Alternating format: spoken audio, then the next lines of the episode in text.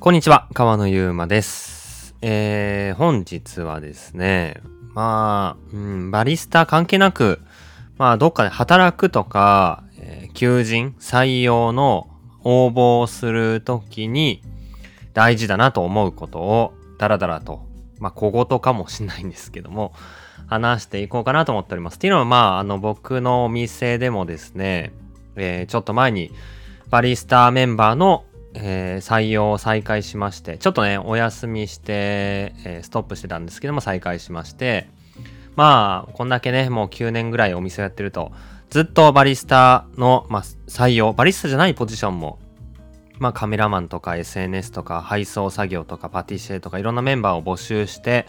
えーメンバーを増やしてきて、えーまあ少ないかもしれないけどもずっと一応僕がね面接したり、えーあの採用に関する応募を見たりしてきてでまあねまあ久しぶりに募集を再開したのでまあそんななんか採用観点の話を、えーしてみようかなというふうに思っております。でやっぱりねうーんやっぱ一番大事なのは自分がどんな価値を作れるかっていうのを伝えることなんじゃないかなっていうふうに思います。まあ、いくつかね、あのーまあ他にも大事なことあるんで、まあ全部ダラダラ話していこうと思うんですけど、まあ、なんだろうな、よくあるパターン。よくあるパターンで、いや、いいんだけど、別に悪くない、それはそれでいいんだけど、評価に困るな、評価はできないなっていうふうに思うのは、なんか自分がこうしたいっていう話に対して、例えばまあ、応募の、例えば自己 PR なり、書類なり、まあそういったところに、えー自分はコーヒーの知識を身につけたいです。美味しいドリップができるようになりたいです。美味しくコーヒー豆焙煎できるようになりたいです。農園に行ってみて、農園の景色を見て、農園のことを知ってみたいです。コーヒーがどう作られているのか、その味の違いをちゃんと把握したいです。まあそんな、えーもしくはね、こんな一人前のバリスタになりたいですとか、まあいろんなこの夢というか、目標というか、まあ、個人の、えーこういった、まあ、成長意欲は、すごいあっていいとも、あった方がいいと思うんですけど、なんか、それだけだとやっぱり、会社とかチームで働くと、いいっていう判断には、やっぱならない。じゃあ、ぜひ豆買って練習してくださいってすごいドライなこと言うと、まあ、判断せざるを得ないですよね。それだけだと。もちろんそれがあった上でなんですけど、じゃあ成長して、そんな一人前のバリスタになった自分がどんなパフォーマンスを発揮するか、社会に対してどんな価値を作っていくのか、こんな人をこういうふうに幸せにしていくんだ、こういうお客さんをこういうふうにハッピーにさせていくんだ、このチームにとってこういう、まあ、価値をもたらしていくんだっていう、まあ、パフォーマンスよね。それが欲しいっすね。欲しいなっていうふうに思いますね。そのパフォーマンスが。で、うーん、まあ、これね、まあ、ラジオで話しているんで、ちょっとこう、どこまで言うのかむずいんですけど、その、うーん、やっぱりチームで会社としてやるっていうのは、お客さんがいて、そして仲間同士でこう連携し合って、誰かにとってお金を払ってもらいうる、誰かの助けになるためになる、誰かにとって価値だと思ってもらえるものを出して、出し続けられているから、その会社が存続してるわけだし、潰れないわけなんですよね。で、まあ、その当たり前だと思うんですけど、そこで、まあ、働くっていうことは、そこで一緒になって、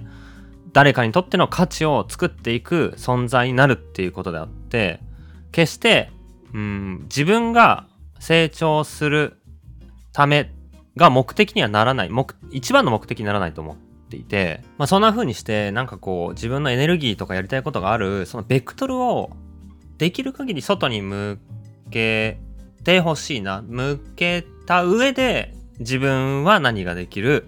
もしくは、この会社でこそこれができる、みたいな話を、まあ、客観視して言語化して伝えてあげると、まあこれコーヒーは関わらずですけどね。あのーきっとその会社にとって、ああ、そうか、一緒に働けたらいいな。この方に力になってほしいな。チームに必要だな。っていうふうに、まあ、納得してもらえるのかなと、僕は、まあ、採用しながら思いましたね。で、まあ、コーヒー業界ってやっぱり特殊で、うーん、まあ、言ってしまえば、一つは飲食なんですよ。で、これ飲食ってめちゃむずくて、うん、一つは、飲食、もともと飲食だった人も多い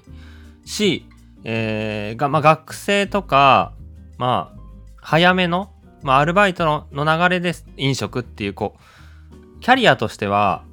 早めのタイミングに出会うことが多い業界なのかなというふうに思うんですよね、飲食って。まあ、そんなことないパターンで転職する方もいるでしょうけど、まあ、すごいこう、まあ、居酒屋バイトとかカフェバイトみたいなところで結構気軽に知ることが多い。で、まあ、何が、うーん、問題か、もん、そんな大事じゃないんですけどね。まあ、思うかっていうと、その、社、社会の構造をあんまりこう、把握、まあ、理解せずに、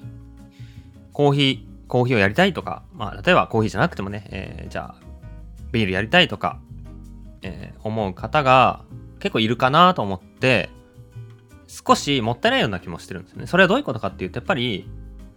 さっき言ったみたいに、こう、この人にとってこういう価値を作りたいっていうふうに考えるってことは、じゃあ、例えばね、僕が、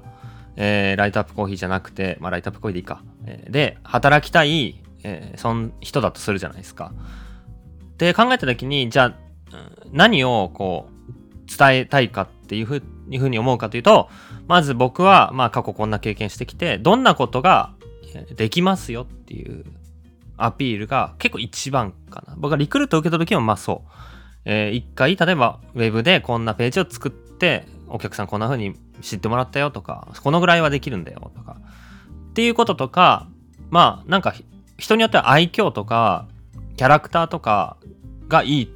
っていうのもそういった価値になります。それチームにとって。めちゃくちゃその人、その人がいるだけで場が和んだり、めっちゃ回ったりする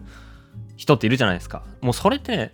誰にも真似できないめちゃくちゃすごいことだと思うんですよ。僕はそういうタイプじゃないんで、なんかいじられたりとかね、こう、チームの中で、で、あの人がいるだけで空気変わる。すごい楽しくなる。みたいな人って、ほんとすごいと思うし、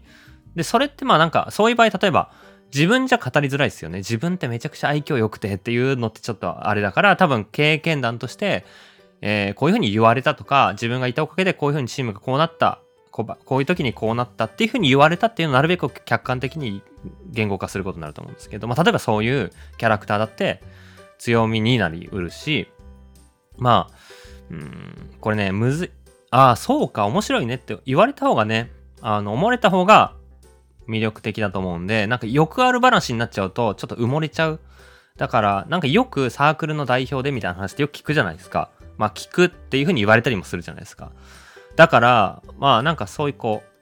できるだけユニークな話。自分だから話せる話。自分こんな田舎町に暮らしててとか、自分の学校こんな荒れててとか、あの自分こんな苦労したことがあるんだけど、こう乗り切ってとか、この国行った時にとか、なんかその、どっちかと、一般的によくある話よりも自分固有の、自分の置かれた環境とか、選択してきたものとかが現れて、ああ、その人だから語れる。ちょっとこう引き込まれるじゃないけど、ああ、そういうパターンあるんだ。そうなんだ。面白いね。あ、それは本当にそうかもね。みたいな風に思われるような、まあ、エピソードで、その会社にとって貢献できること。まあ自分だったらそういう風になんか言うかなと。まあリクルート受けた時はめちゃくちゃ、あの、ずるいんですけど、コーヒー、その時コーヒー屋、もうライトアップコーヒーはもう大学3年の時に始めてたんで、コーヒー屋をやっていてみたいな話がもう最強の強み、他の人には絶対経験してないし、コーヒーをやるまでの苦労とか、なんでコーヒーやってる、コーヒーを通して社会でこうしたいとか、そんな話だけで、で、それでさらにそこでできること、できるようになったこととか、自分の強さとかを、まあ、この会社にこういうふうに活かしていけるんだよ。この会社でこんなことやってみたくて、でもそれ多分僕だからできる話でとか、いうことを言うとめちゃくちゃ説得力があって、いやまあそりゃそうだねって、こう、突っ込みようのないというかね。まあっていうかもうコーヒーをやってたっていう話だけで、もうなんか持ちきりだったんで、それプラスポケットからエチオピアのドリップをちっちゃい水筒に入れてきて出して、よかった。エチオピア入れてきたんで、ちょうど家出る30分前に入れて、もうギリギリで来たんすよ、みたいな話して、めっちゃレモンティーみたいじゃないですか、みたいに飲んでもらったらもうワイワイ盛り上がって、え、コーヒーやってんのなんで？みたいな。話でもう、何？あの僕の場合はちょっとずるずるかったんですけど 突っ込みようがないというか否定しようがないというか。ていうか、まあ、なんか突っ込むポイント多すぎてなんか拾いきれずに本題に移る前にもう面接時間終わっちゃうみたいな まあちょっとずるいパターンだったんですけどまあそれはちょっと極論だとしてもまあ何らかのちょっと固有の自分の強さが伝わるお話もしくはまあ自分でそれを直接的に言ってもいいんですけどそれ会社でこんなことができるよこんなことしたいと思ってるよ。多分できるよ。みたいな。そんな話ができるとよくて。で、なそれ、それが、その話ができるってことは、うん、何らかの、うーん、ま、頑張った経験と、自分がそれをできると思う自信がないと言えないと思うんですよ。ね、自信ないじゃないですか。いくらやりたいと思ってもできるかどうかわかんない。これがほとんどだと思うんですよ。で、一部よく考えてみたら、まあそれのめっちゃちっこい版100分の1バージョンぐらいのやつだったらやったかもな、みたいな話が見つけられる人がいる。それは全然そういう話でよくて、その拡大解釈でこの会社だったら多分こういうことができる。もっと大きいことがやってみたい。みたいな話で全然納得感を得られると思うんですけど、この、うん、なんか、まあ会社の話ですけど、社会に対してこんな価値を作りたいって思う機会って世の中すごい少ないじゃないですか。普通に学生では、まあ、バイトしてたり、バイトの経験はまだあるかな。まあ普通に学校通ってるだけだったら自分はこんな価値を作りたいなって、自分はこんな価値を作れるなって思うきっかけがすごい少ない。どっちかというと自分ごとしか考えないことの方が多いんですよ。自分はこういう人になる。ケーキ屋さんになりたい。サッカー選手になりたい。なった上でこの人をこうさせたいまで考えられているかどうかは、そんな考える機会がそもそも少ないから、まあ、しょうがないのかなとも思うんですよ。じゃあ、どういうふうにしたら、この人をこういう喜ばせたい。社会をこう変えたい。こんな課題をこういうふうに解決したいっていうふうに思えるかっていうと、やっぱりその社会との接点だと思ってて、それが、その、さっきの飲食店ですごい気軽で、学生のバイト乗りで始められるじゃないですかって話に戻る話なんですけど、その、まあ、もちろん飲食でバイトしてる中でもそういった社会との接点を感じながら働ける職場もたくさんある。けど、なんだろうな、こう、自分がそういったこの人にめっちゃ喜ばれて、あ、これって求められるんだっていうことを直面したりしないと、もしくは、何らかその中で工夫してハマる社会にとって、社会って言ってのはお客さんであったり、お客さんの集合体であったり、そのお客さんじゃない人を含む世の中の人々だったり、そのお客さんが作っている、もしくは置かれている環境だったり、他の仕事だったり、まあ全てを指しているんですけど、まあそういった社会と自分が接して、なんかこう、意味がある、どうやったら意味があることができるかなとか、こんなことをしてよかったなとかっていう経験がある方が、まあ、もしくはそれを考える機会が多かった方が、今みたいな自分の強みを、じゃあ社会にとってどういうふうに生かすかっていう話がしやすいと思う。そもそも考える機会が、もしくはそういう接点がなかったら、いや、聞かれても、どうだろうな。自分は殺して、こうしたいだけなんだけどな。みたいな話になっちゃうと思ってて。これが、この辺が多分、まあ僕も採用してて、別の業界で社会人経験3年4年、まあ2年でもいいんですけど、やってた人と、まあ、まあ、学生だけとか、まあ、カフェ学校でも、まあ、バイト、バイトも、まあ、バイトだけでも、えー、こう、こう飲食だけ、まあ、飲食だけやってきた人が悪いわけじゃ全くなくて、なんだろうな、そう、うーん、まあ、なんか考えることを考えないとやっていけない、もしくは、うん、飲食ってくくってるのは、これ特に飲食の中のちょっとトップダウン的な飲食をちょっと僕は指してて今言ってるこの。ちょっとうーんネガティブ耳のある飲食っていう話はこう考えてクリエイティブに社会にとってとかクライアントにとってとかお客様に対してどうっていうことを考えてる飲食もたくさんあるんですけど考えなくてもやっていけるまあどっちかというとバイトかな？も多くてまあ飲食じゃなくてももちろんこういうバイトたくさんただ言われたことやれば、まあ、時給が発生して時給換算する。で、じゃあ今日は8時間働いてるいくら？だけをやる、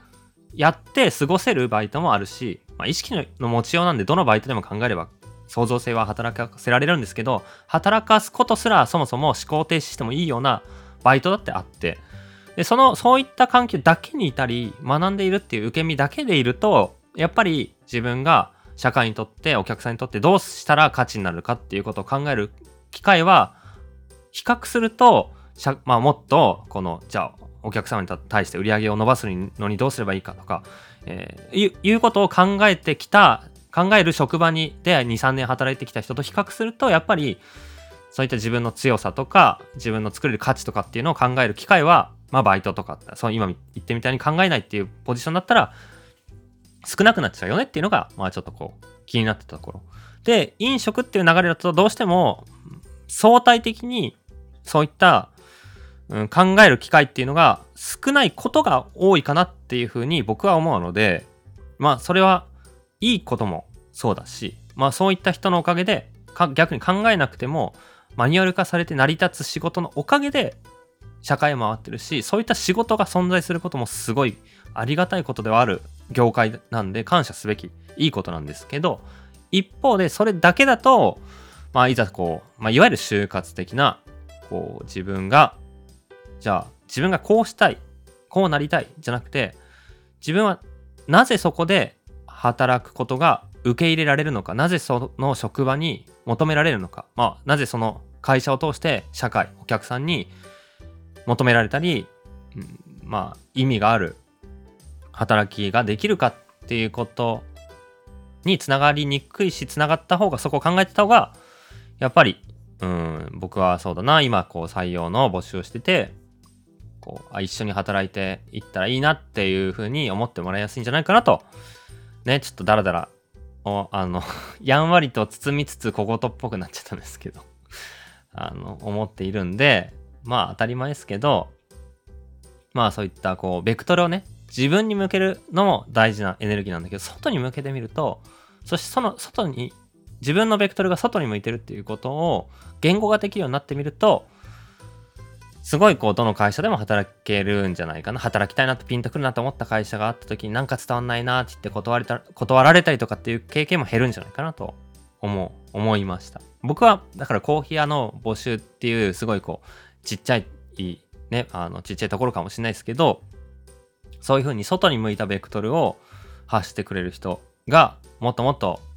たくさんいるんですけどもっと全員がそうだったらこう僕もワクワクするなっていうふうに思って。で、多分、その僕が感じるモヤモヤとか、もしくは、外に向いてるベクトルの人のお話の、